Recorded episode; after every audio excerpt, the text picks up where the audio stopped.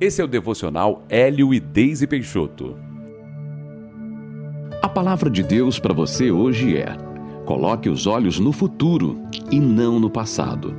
Em Gênesis 19, 24 e 26 está escrito: Então fez o Senhor chover enxofre e fogo da parte do Senhor sobre Sodoma e Gomorra, e subverteu aquelas cidades e toda a campina e todos os moradores das cidades e o que nascia na terra. E a mulher de Ló olhou para trás e converteu-se numa estátua de sal. Quando Abraão e seu sobrinho Ló decidiram se separar, Ló escolheu ir para a campina do Jordão, o local que parecia mais vantajoso para levar sua família e o seu rebanho. Mas existia um problema. Ali era muito próximo a Sodoma, uma cidade onde os homens eram maus e grandes pecadores.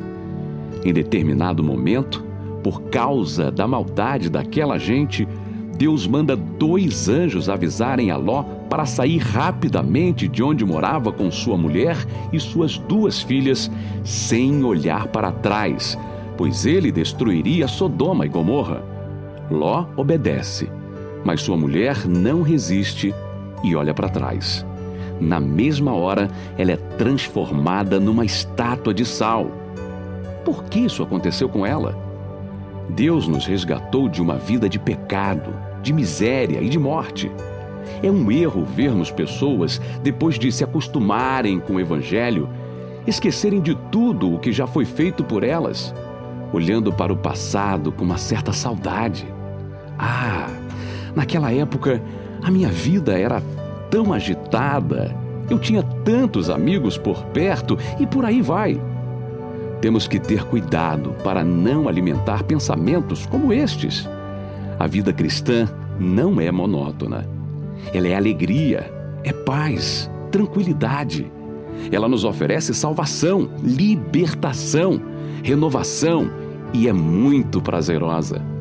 Se você não vive assim, Busque lembrar onde foi que você deixou pensamentos contrários a essa verdade te dominarem e retome a sua comunhão com Deus. Tenha um coração grato ao Senhor e mantenha uma vida dinâmica com o Pai, cheia de experiências maravilhosas e inigualáveis com Ele. Ore assim comigo.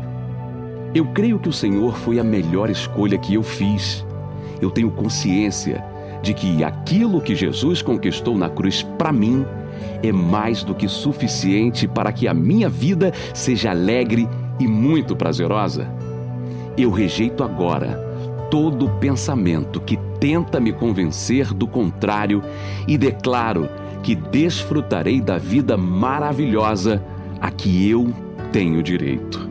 Em nome de Jesus. Amém.